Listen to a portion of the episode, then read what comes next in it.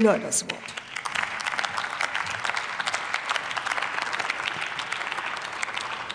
Sehr geehrte Frau Präsidentin, liebe Kolleginnen und Kollegen, in diesen Tagen gilt unsere Aufmerksamkeit dem Schicksal des ukrainischen Volkes.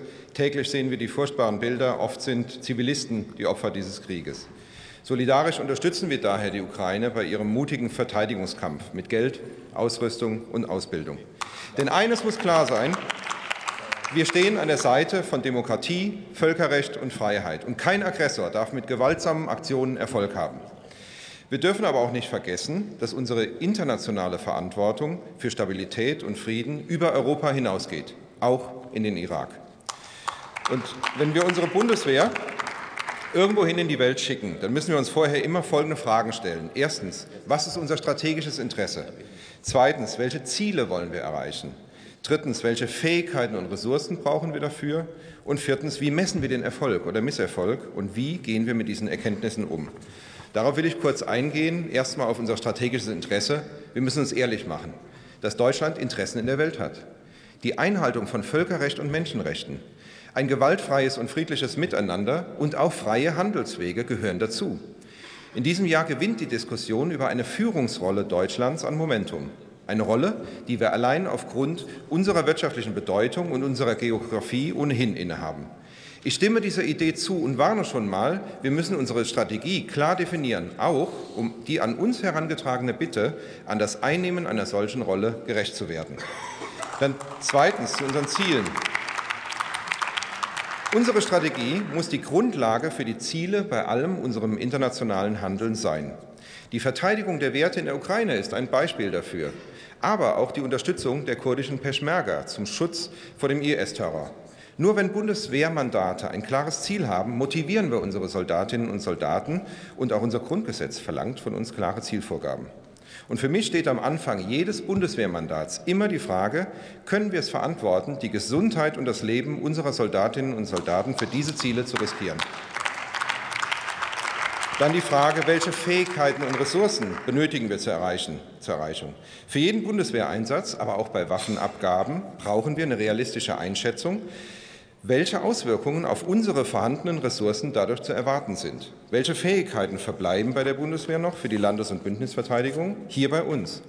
Und wie schnell können wir die Lücken wieder auffüllen? Welches Risiko gehen wir ein? Wir prüfen zum Beispiel intensiv, ob und wie wir ein gigantisches Flächenland wie Mali mit unserem Ressourcenansatz stabilisieren können. Und viertens müssen wir uns natürlich fragen, wie messen wir das Erreichte und wie gehen wir mit den Erkenntnissen um?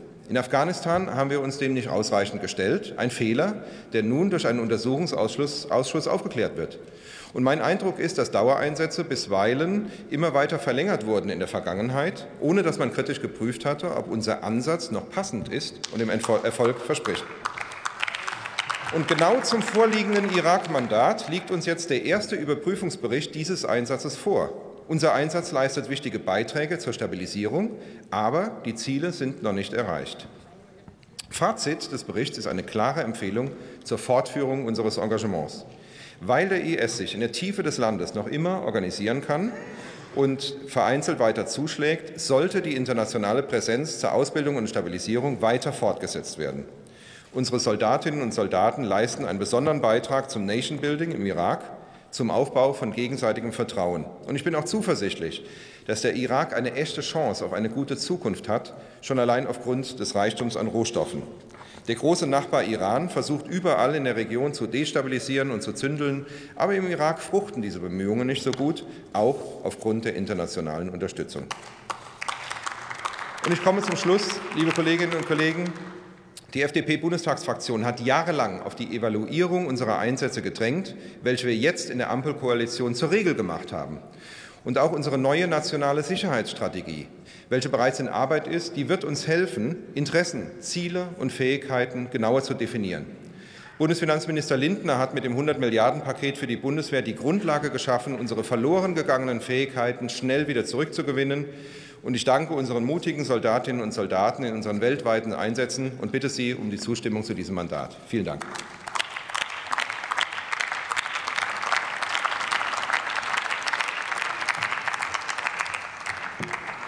Das Wort hat die Kollegin Sevim Dadelen für die Fraktion